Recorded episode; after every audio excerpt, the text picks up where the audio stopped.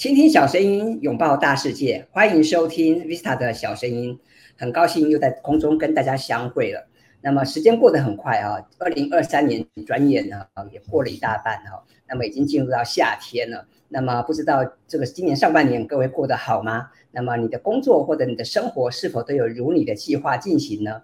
那么在今天的节目，我要为大家介绍一本新书。那这本书的书名非常吸引人啊，书名叫做《高胜算的本事》。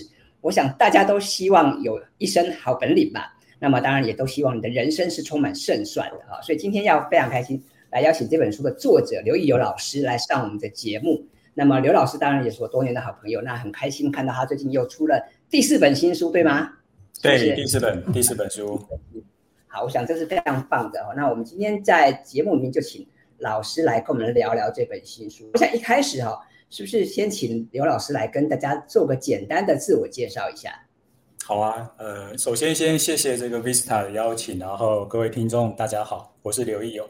呃，我过去呢也是像各位一样，是一位职场工作者，主要是在竹科的半导体厂服务。那我先后呢曾经做过像是这个统计工程师，或者是呃平台的开发。那后来又转往到这个业务行销，最后是担任高阶幕僚。那自己呃在大概差不多六年前，就自己从职场离开，成为一位知识自雇者。主要是在专注提供企业跟职场工作者在思考、表达还有问题解决领域的培训、一对一教练以及顾问服务。那目前呢，已经出版四本呃四本的相关书。那今天很高兴能够有机会来到 Vista 的小声音来分享我的第四本新书《高胜算的本事》，用数据思维打造破局思考力。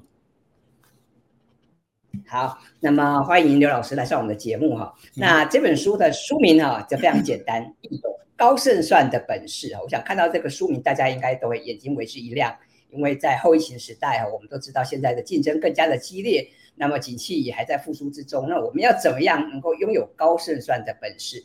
这个时候我们就需要来看看刘老师的书了。那我还记得刘刘老师之前有写本写过一本高产出的本事嘛，对不对哈？所以老师也提到说，你这几年在做知识自雇者哈。那我想这个地方等一下也请大家来来听听老刘老师的分享。我们要怎么样拥有一身的好本事？那我想一开始先请刘老师来跟我们分享一下，为什么你这一次啊想写这本书呢？那你的起心动念又是什么呢？好啊，我想分享一下要写这本书的起心动念。其实就像刚刚 Vista 有提到，我在三年前出版了《高产出的本事》这本书。不过从现就现在来看，似乎每个人都不会去反驳高产出是一件蛮重要的事情，而且有太多太多的工具可以协助我们做好这一点。那我就会去思考，当每一个人都可以产出的时候，那接下来竞争的的这个优势到底在哪里？诶，我就想到了，其实在这个世界，数据已经无所不在，无论是在工作领域或者是在生活中，我们都需要去处理，还有使用大量的数据，包括像是文字、图像、数字这些无，还有各种无形的声音、情绪，还有环境条件等等，都是可以被运用来。使用的这个数据来源，就是换句话说，数据并不单单只是我们以为的数字而已，就是各种的资讯都可以当做是数据的来源之一。这也让这个数据成为现在最有价值的资源之一。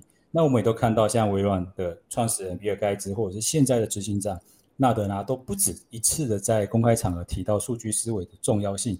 甚至像 Google 的首席经济学家，他也提到说，运用数据的能力，在未来数十年是一个非常重要的能力。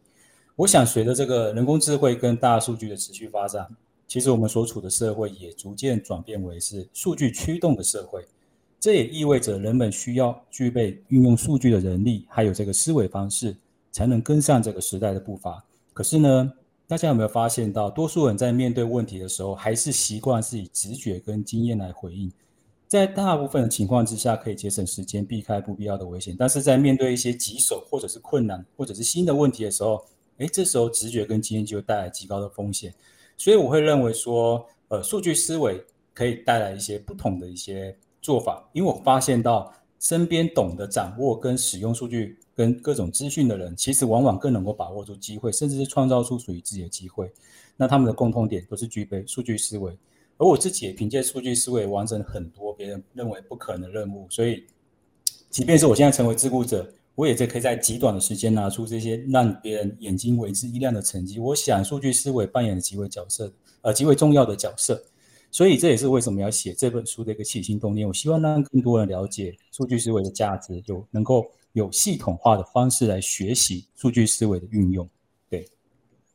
对，好，谢谢刘老师的分享哈。刚刚刘老师提到，的确我们现在已经进入了所谓 AI 和或大数据的时代。那么当然，数据哈会驱动一切，数据是相当具重要的能力哈。那我们也知道，刘老师你自己是统计的背景嘛，哈。对。那我们都知道，其实数据啊、统计这些能力是非常重要的。可是我们大部分的听众朋友哦，不见得每个人都是这个数学啊或统计的背景。那么我们一般人听到数据哈，还是多少会有点怕怕的，嗯、对不对？所以呢，我想请教老师，那到底什么是数据思维？还有就是我们一般人.我们一般的上班族，嗯、我们要怎么样培养数据思维呢？老师可不可以举几个例子来给我们说明一下？好啊，其实数据思维顾名思义就是使用数据来思考跟解决问题的一种思维方式。那刚刚 Vista 有提到说，很多人讲到数据就会想到是数字，其实数据就是我们身边各式各样的一个资讯。大家想想看，现在每一个人都有手机嘛，可能一大早我们会打开手机看一下现在是几点，或者是说，呃，我们今天要去要去通勤。去外地去工作，你可能要查看一下这个呃高铁的时刻表，或者是看一下这个 email。其实这一些都是数据的一部分，就是说你从英文来看可能会比较更容易理解，就是 data，或者是是呃身边收到的一些 information，这些都是。而数据思维它就是在帮助我们来透过数据来理解真正的问题是什么，以及透过数据来找出回应问题的答案。这个就是数据思维它最主要的一个价值，就是回答这两个问题。哎，我们面临的真正的问题是什么？还有，我们要如何找出回应问题的答案？那我认为说，在这个数据思维，呃，要想要培养或者运用它，最关键的是在于，呃，数据敏锐度，还有数据洞察力这两项能力。而具备数据敏锐度的人呢，就是说他在看到一个数据，可以很快的意识到背后可能存在的问题，或者是听到一个问题，就能联想到哪些数据可以回应问题。举例来说，我们可能现在很多人在看一些呃上市公司的一些情呃讯息。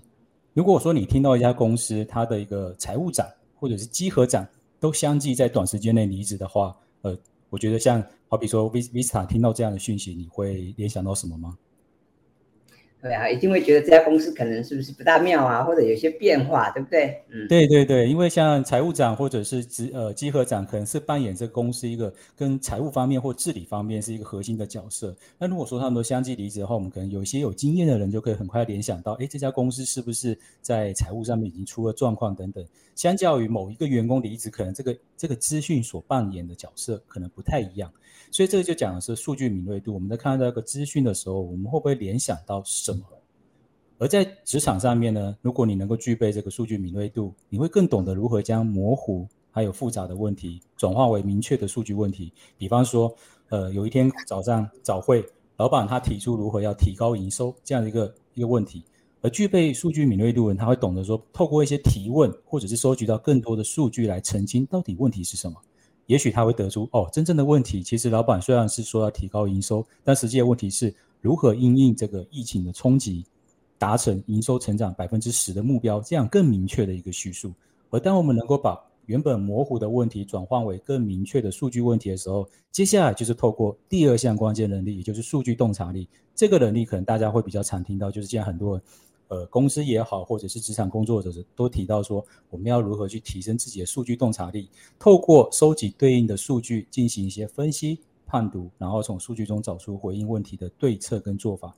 更重要的是，你要用有说服力的方式向老板说明，不只是说啊，老板，这是我的分析报告，你自己看。这个是不是这个是还不够的，远远不够的。就是说，现在我们需要数据洞察力，不只要会做，你还要会说。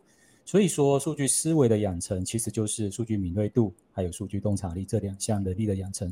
那至于要如何养成跟发挥这两项能力，在我们的生活跟工作中，我认为可以透过四个阶段的实践，就是问题的诊断、脉络的拆解。分析判读以及论点表明这四个阶段，而在这本书中，我相信你都可以找到更完整的介绍跟说明。以上大概就是我对于这个数据思维简单的向各位做一个分享。好，谢谢易友老师哈。刚刚老师有提到哈，就是我们要建具建构这个数据思维哈，可能要先从这个对数据的敏锐度跟洞察力开始做起。那我想这的确是两个很好的提点。那么接下来啊，我想聊聊另外一个话题。我在这个书上看到老师的次序哦，我觉得这个标题我就觉得非常有意思哈，就是。的确，很多人哈都想要等待好运嘛，哈，都想要求名牌嘛，哈。那么，我想老师也提醒我们哦，你要这边等待好运哈，你在那边守株待兔哦，不知道等到什么时候。那不如我们要自己创造自己的胜率啊，我很认同这样的说法。那么书上也有提到这个所谓的高胜算达人哈。那么，我想大家一定很好奇，对不对？那我们一般的上班族，我们一般的职场人士，我们要怎么样成为高胜算的达人呢？是不是请老师也给我们一些建议好吗？好啊，我我想说这个达人这个不敢当啊，但是在高胜算这件事情，我确实有一些心得。呃，会有这个名称，其实诶源自于这个出版社他的一些想法，他他会觉得是说我在三年前出版了《高产出》这本书，然后很多读者会反馈说，诶对啊，你可以做到高产出，我也可以，为什么同样都在产出，你就比较容易被看见，或者是诶你为什么可以获得出书的机会，可以获得曝光的机会？我想，我就去思考说，好，好像大家都有这个高产出的能力的时候，诶，我们可能要来比一下这个胜算。那我就会想起许多人都有听过的这句话，也就是选择比努力更重要。我会认为说，这个选择大家都很努力，没有错。可是同样的努力，你在不同的选择之下会有不同的成果。而我对这句话的理解是在合适的选择之下，同样的努力能够发挥更大的价值。而要做到高胜算。我们就必须要找到对的路径，用对的方法来实现目标。这时候，数据思维就可以帮助我们去降低这个不确定性，进而去提高这个胜算。而从数据思维的观点来看呢，要做到高胜算，有两个有两个目标课题要解决。第一个目标课题呢，就是借由数据去找出真正的问题是什么。因为如果问题错了，你使用的方法其实再正确也没有意义，只是在解决错误的问题。而在找出真正的问题之后，第二个课题就是透过数据找出回应问题的答案。如此一来，我觉得就可以大幅提升这个目标达成的成功率。比方来说，呃，像 Vista 也扮演过这个讲师的角色，那其实讲师也是我一个呃主要的角色之一。我想问一下 Vita，就是如果你要向企业进行课程的提案的时候，你觉得这个问题会是什么？你会如何设定这个问题呢？当然，第一个要先了解客这个客户的需求嘛，你要知道他们的这个、嗯、呃目的跟动机，还有就是到底主要呃接受训练的这些这些他们是什么样的部门啊，什么样的阶层啊，他们要解决哪些的问题哦？嗯、我想这些都是需要先了解的。了解，对，就像很多讲师也都会说，呃，我可能要去了解这个需求，了解企业的背景，甚至我要向训练单位或者是人资伙伴确认课程的需求是什么。听起来好像都是这样做，没错吧？那有一些讲师可能会更细心一点，会进行所谓的课前的问卷，来收集更多有关真实需求的数据，这样好像才能真正的解决学员的需求嘛。呃，我想问一下，你觉得这样的思路对吗？嗯，这个哇，这是一个好问题，因为其实要看看不同的企业而定。但是，嗯，我觉得如果说能够先做些功课，当然很棒。但是有时候状况不大一样哈，所以就是你要能够做访谈很好，但是。有的时候你可能自己要做很多的研研研判吧。嗯，对对对，我我相信很多，当我们在还都还是新手讲师的时候，都会听过前辈这样的建议。然后，可是当我们真的做了一阵子之后，我们发现到其实还是有一些细节。人家都说魔鬼藏在细节里，每一个人都有自己的一些美感在嘛。我想大多数人都是这样做，但是我想分享一下我的经验，也就是说，呃，大家有没有想过，训练单位所认知到的需求，有可能不是真实的。课前的问卷所收集到的也可能不是真实的需求，因为训练单位并不是上课的学员，而学员本身，你问他问题，他也许也不知道自己的问题所在，所以这才是我们的专业的价值嘛。我们可以去评估说他真正的问题是什么，但是我们还可以如何得知真正的问题呢？我可能会选择从他们日常的作为、流程，甚至报告，透过一些访谈来厘清问题真正是什么。也许会如他们所说的，但也许不是。我们可能看出真正的问题是什么。而且除了学员的问题之外，也不要忘了训练单位他要解决的问题是什么，主管的问题又是什么，还有公司跟管理者的问题又是什么？其实这些人彼此之间都是有利害关系的，每一个人都有各自要被解决的问题。而当我们搞清楚了这些问题，再试着去找出最大的交集，达成共识，我想自然就可以提高这个呃提案被买单的胜率。甚至我在一开始所设定的问题，也不是提案被对方买单。也更甚至也不是说像大家所说的获得很高的客户满意度，而是有效的解决学员窗口还有公呃公司的共同问题。当对方能够充分的感受到这个问题被解决，那么我想提案被买单，以及后续的课程满意度也都是必然的结果。更重要的是，我希望后续还有持续服务合作的机会。所以我觉得要成为高胜算的达人，其实并不难，只要你懂得运用数据思维来思考，还有解决每一项问题以及我们面对的挑战。好，谢谢老师的分享哈。刚刚老师提到这个实际的这个案例，的确蛮有意思的。因为我想，我们看一个事情哦，你不能只是看问题的表面哈，不能只是看看这个现象，你还是要深入去看它的本质哈，跟。它背后的一些脉络，那这样子，我们从点线面呢，老师在书上也有提到点线面嘛，哈，我觉得这样子你才能够去洞悉更多的真相。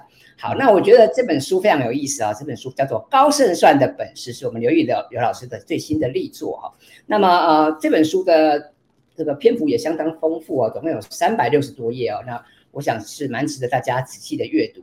那接下来我想请教老师一个问题哦，因为我们都希望成自己成为一个高胜算的达人嘛，然后老师刚刚也提醒我们说要培养数据思维，对不对？那么所以我就下来衍生另外一个问题，就是那我们要怎么样来读这本书呢？还有就是我们也知道嘛，有时候光读书、光上网搜寻资料还不够，对不对啊？尤其数据你需要很多的行动跟解读嘛。那老师可以给我们一些建议，如果我们的听众朋友今天听了老师的分享，哎，觉得这本书好像蛮有意思的，想要去买来看。那么老师可不可以给我们一些建议？比方说，我是从第一章第一页开始读起吗？还是说中间要做什么笔记吗？还还是可以中间有什么演练吗？啊，老师可不可以给我们一些参考的方法？OK，好，我想这本书有个特色，就是因为我在企业里面针对这个数据思维或者是如何提高胜算这件事情，其实已经呃讲授了蛮多年的，所以里面的一些结构，呃，其实你读起来。你就会发现到，它好像是一个，好像就像上课一样，就是比较有一个结构性的一个规划。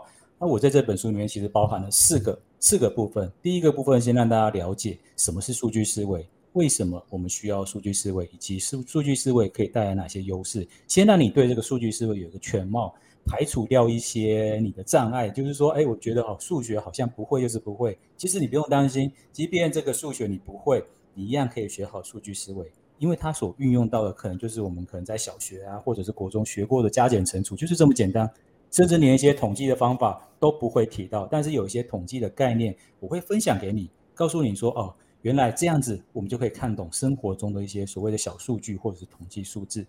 那第二个部分就是我们刚刚提到的数据敏锐度，还有第三个部分是数据洞察力。我告诉你，数据敏锐度、数据洞察力是什么？那如何去培养？如何去实践？透过书中案例，你就可以按图索骥，或者是模仿这样的做法，让你自己培养、建立起来这样的能力。而在第四个部分，其实我觉得是最有价值的部分，也就是我透过不同的角色，包括像是职场工作者、知识自雇者，或者是决策管理者等等，在工作上会面临的主要的问题跟挑战，我也给出了如何运用这个数据思维来回应的建议。我想。对于大多数读者来讲，如果你已经有一些跟数据相关，或者是呃跟这个决策相关背景的话，不妨先看完了第一个部分，也就是数据思维的全貌之后，你可以跳着看，或者可以直接看第四个部分这个案例，来直接解决你当下的问题。但是如果说你对这个数据完全一无所知，你觉得怕怕的，我就是一个新手，我是个社会新鲜人，我会建议你就是从第一部分、第二部分、第三部分循序渐进的看。而在这本书一打开的时候，大家应该会发现类似一个全息图，就是透过一张一一页式的图解，让你可以掌握这本书的全貌。你可以很快的建立一个轮廓，然后找到你希望，呃，在现阶段补强。比方说，我觉得我的数据洞察力现在好像比较弱一点，诶，我可以从这地方补强。还是你觉得我数据洞察力还不错，但是我希望增强我的数据敏锐度，那么我们可以从数据敏锐度的章节来看。换句话说，你可以循序渐进的。来使用这本书，也可以根据你的需求来选择你需要的工具，所以这是可以呃，对于不同的读者都有不同的一个使用方式。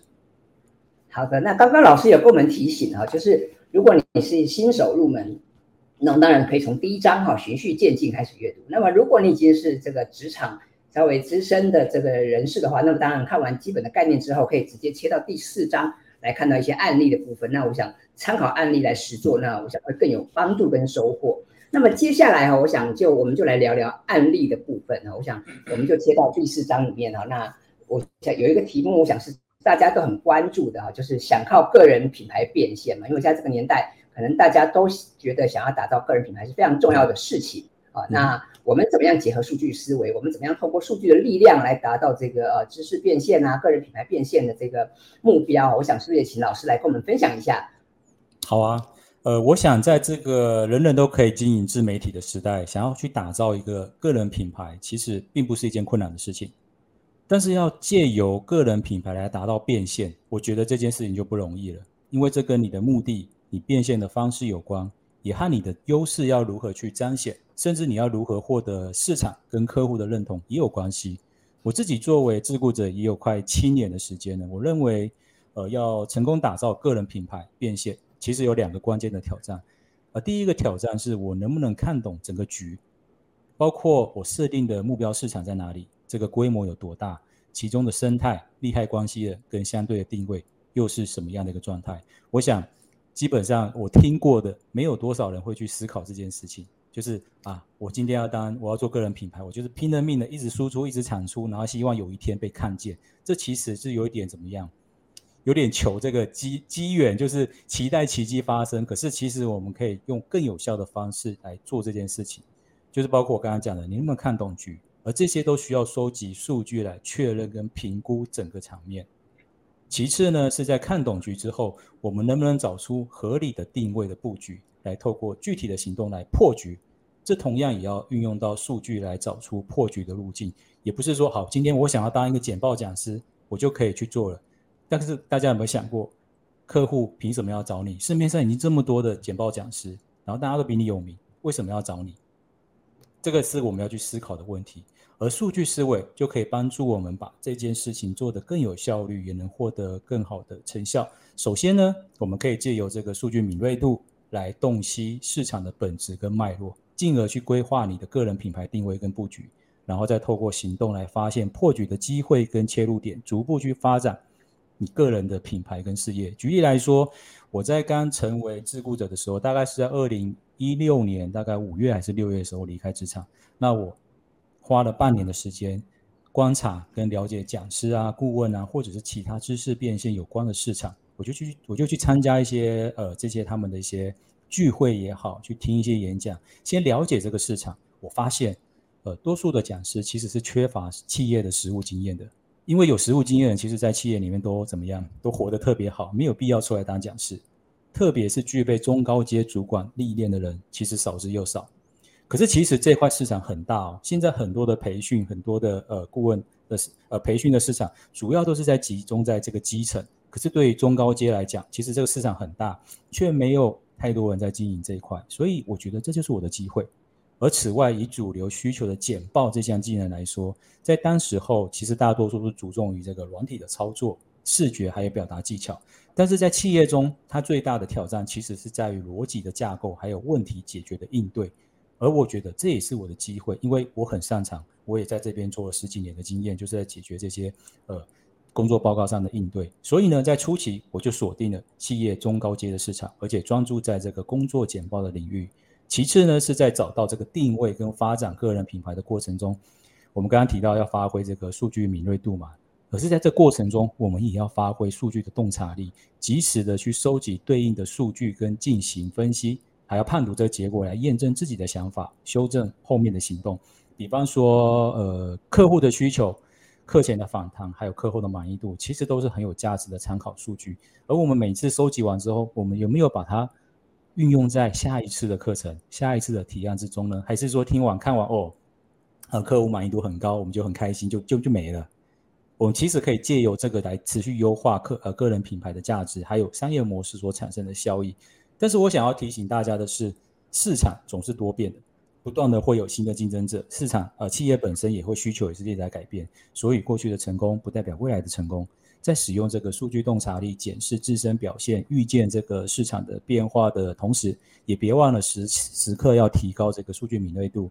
关注市场的动态，还有各个关键指标所展现出来的机会跟风险。好比说，过去三年在面对这个疫情的冲击，我到底是不是应该要转向布局这个线线上市场，呃，线上课程的市场，还是选择拓广更多可能的选项？比方说写书啊、写专栏这些，是不是比较不会受到这个实体影响的机会？而当你充满呃充分的运用这个数据思维，还有数据的力量，你才能确保自己是走在一个稳健的变现之路上。也有更多的余裕去应应市场的各种变化跟对手的竞争。如果大家想知道我是如何做到的，具体详细的思路跟做法，我想你可以在这本书看到更完整的一个说明。对，好，谢谢老师的分享哦。那老师在这本书上其实又用有绘制了非常多的图表啊，像刚刚我们提到这个个人品牌的部分，老师就有用到这个安索夫矩阵跟商业模式图嘛。对，那在这边我想衍生一个问题啊，因为我发现这些呃商业模式图啊、安索夫矩阵，其实很多职场人士可能都听过啊，对，过去可能也都用过，在报告什么可能也都做过，甚至在读书会啊，嗯、可能大家对它不算陌生啊。嗯、但是我想能够活用这些图表的人很有限，或者是我们现在看到这个商业模式图啊，哦，你知道有你知道有九宫格啊啊，这些可能大家都知道，但是你要怎么用呢？或者像这个安索夫矩阵，对不对？哦，四个格子啊，看起来好像很简单呢、啊，但是要怎么样套用？嗯老师可不可以给我们一些方法？你自己都都怎么用这样的图表呢？好，我想很多人使用工具会比较着重于在这个做什么，也就是 what。可是呢，其实我们要去思考，就是像很多人谈到是说，像呃第一性原理，就是马斯克提出用他讲到这件事情，说大家都很关注这件事情，他也提醒了我们，我们要去关注这些知识也好，或者是这些工具它的本质是什么。所以我们要去更关注，不是只是做什么，还有他为什么要这么用，他如何使用的。所以我会更关注这个坏跟好。我举例来说，这个安索夫矩阵，这个其实是每一个职场人士，只要你稍微碰到一点点行销，你都会使用到。他会告诉你说，你就是用一个呃横轴跟纵轴，分别是以客户以及这个市场，或者是这个产品，产品跟跟市场这两个面向来做一个四个象限的划分。主要呢是把这个产品分成新产品跟旧产既有产品、客户既有客户跟新客户。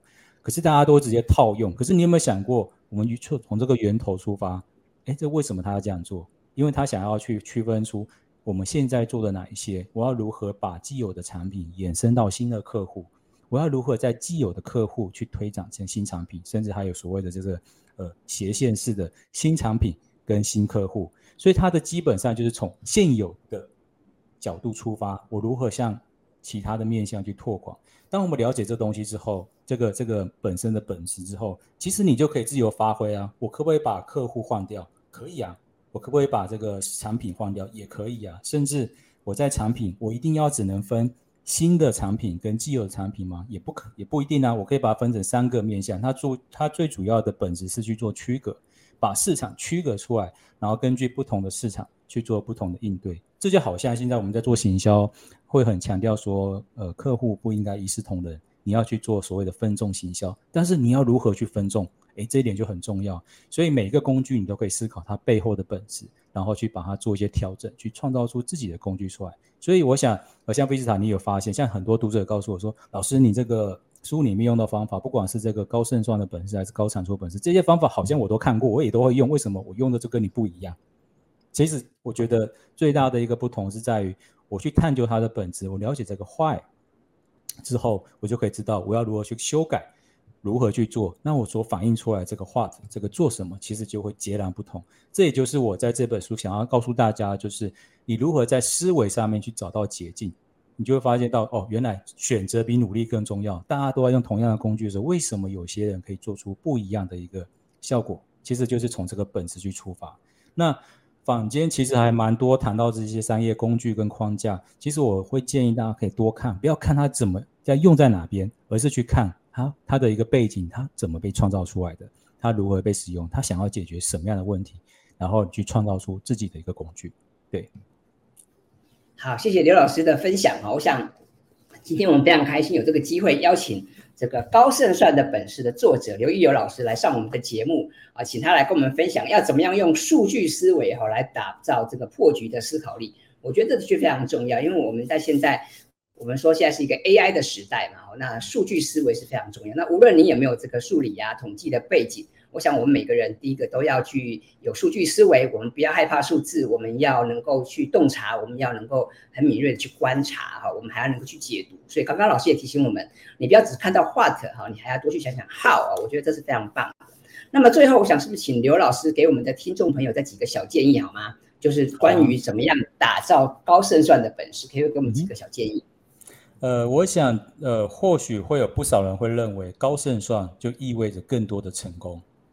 但我认为提高胜算这件事情的本质，其实并不是为了成功，而是知道我自己能够尽了最大的努力去做出不后悔的决定，我也能够坦然去接受失败的结果，然后转化为下一次成功的基石。因为我已经尽可能去思考问题是什么，我收集了尽可能收集了所有的数据。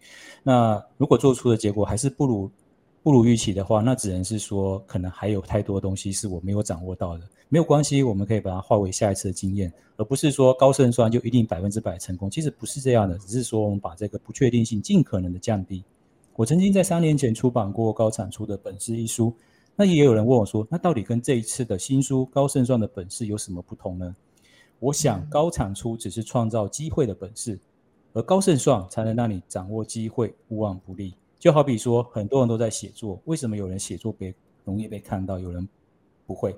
这可能跟你写作的主题、你投向的呃这个平台，或者你面向的受众都有很大的关系。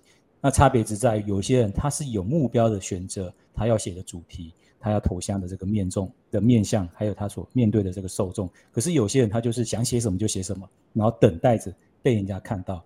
这一来一往，其实差异就很大。而这也是我希望透过这本书传达给读者的，同时也希望能够借此唤起听众朋友对于数据思维的兴趣。进而想阅读这本书，并运用在自己的工作还有生活中，呃，能够做出更好的选择与决定，进而甚至是可以因为这样而翻转人生，这是我最乐见的一件事情。对，好，谢谢刘老师今天带给我们的这个数据思维的洗礼哈。那我想透过老师今天的现身说法，让我们知道哈，这个数据思维真的非常重要。还有一点，其实数据哈没有我们想象的这么的可怕，对不对哈？因为数据无所不在嘛哈。所以，我们每个人的确都应该拥抱数据，我们每个人都应该善用数据。我想，这也是刘老师在这本《高胜算的本事》里面带给大家的最新的思维。那么，今天非常开心可以有这个机会邀请刘老师来上我们的节目。那么，我会把这本书的相关资讯，还有刘老师的最新的动态，也放在我们节目的资讯栏。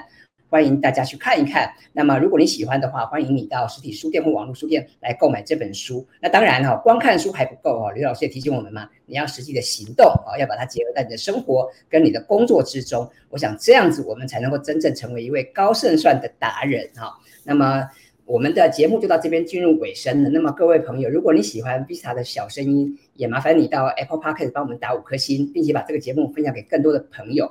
因为我们觉得好书哈不应该寂寞，我们应该让更多人知道，现在坊间有很多很棒的好书，像刘老师的这本书哈，这个高胜算的本事，还有之前那本高产出的本事，都很值得推荐给大家。那么也希望大家会喜欢。那跟欢迎大家从字里行间不但读懂刘老师的思维，更希望能够学会刘老师的本事。我想这个是非常重要的。好，那我们节目就到这边进入尾声了，谢谢刘老师，我们下次见喽，拜拜。谢谢大家，拜拜，拜拜。